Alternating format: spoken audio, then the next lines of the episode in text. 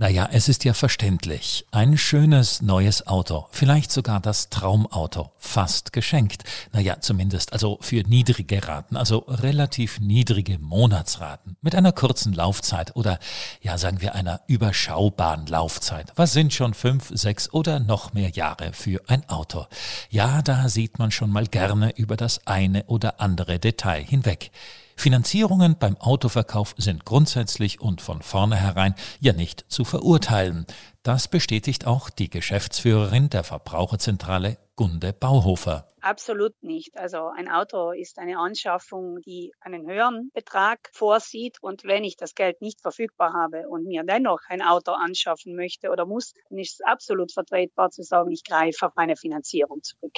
Doch die allermeisten Finanzierungsmodelle haben es in sich. Worauf muss man bei Autofinanzierungen besonders achten? Gunde Bauhofer eines darf man nie vergessen, Geld leihen kostet Geld. Das heißt, wenn ich mir für den Autokauf Geld leihe, dann muss ich auch die Zinsen zurückzahlen. Ich muss also nicht nur den Kaufpreis des Autos einplanen, sondern zusätzliche Kosten. Und die sind je nach jährlichen effektiven Zinssatz steig mehr oder weniger hoch. Das heißt, so verlockend die niedrigen Monatsraten auch sein mögen, die Rechnung wird immer am Ende gemacht und das ergibt den tatsächlichen Anschaffungspreis.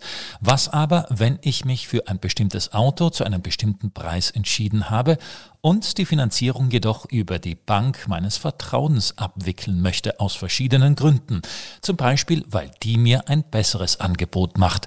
Das ist bei den allermeisten Autokäufen gar nicht möglich. In Italien vereinbaren grundsätzlich Kunde und Verkäufer frei, wie die Zahlung erfolgen soll. Das heißt, da müssen wir einen Konsens finden. Wenn nun der Händler sagt, allein über meine Finanzierungsgesellschaft kann gekauft werden, dann habe ich als Kunde relativ wenig Spielraum. Das Einzige, worauf ich eventuell noch bestehen könnte, wäre, das Ganze sofort in Bar zu zahlen. Aber bei den Autos wissen wir, es gibt auch dort Schwierigkeiten.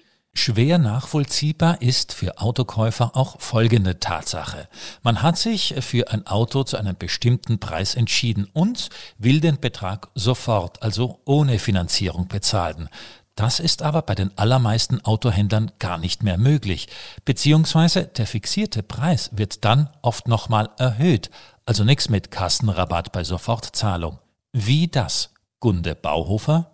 Das erklärt sich weder für den Konsumenten noch für die Konsumentenschützer in irgendeiner Weise. Dass eine verzögerte Zahlung das Auto billiger werden lässt als eine sofortige Überweisung, das widerspricht eigentlich jedem Prinzip der Transparenz. Wir würden sagen, wenn das Auto gleich per Überweisung bezahlt wird, dann sollte man korrekterweise, wenn schon, einen Kassenrabatt erwarten und nicht einen Aufpreis für die sofortige Bezahlung. Wichtig in diesem Kontext auch, der italienische Verbraucherschutzkodex sagt, der Preis des Angebots muss der Endpreis sein. Also wenn da noch Zuschläge dazukommen, dann gäbe es eventuell sogar die Elemente für eine Meldung an die Marktaufsichtsbehörde. Habe ich als Kunde, also wenn schon kein Kassenrabatt, in so einer Situation das Anrecht, das Auto zum vereinbarten Preis zu erwerben?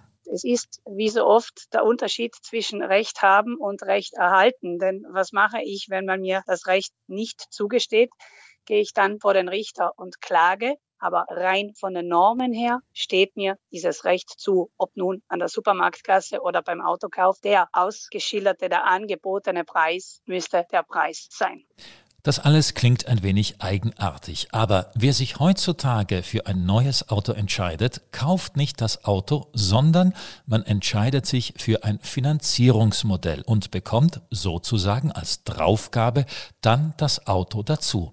Deshalb beim Autokauf weniger auf Hubraum, PS oder Kofferraumvolumen achten, als vielmehr auf TAEG, Zinsen und Finanzierungslaufzeiten.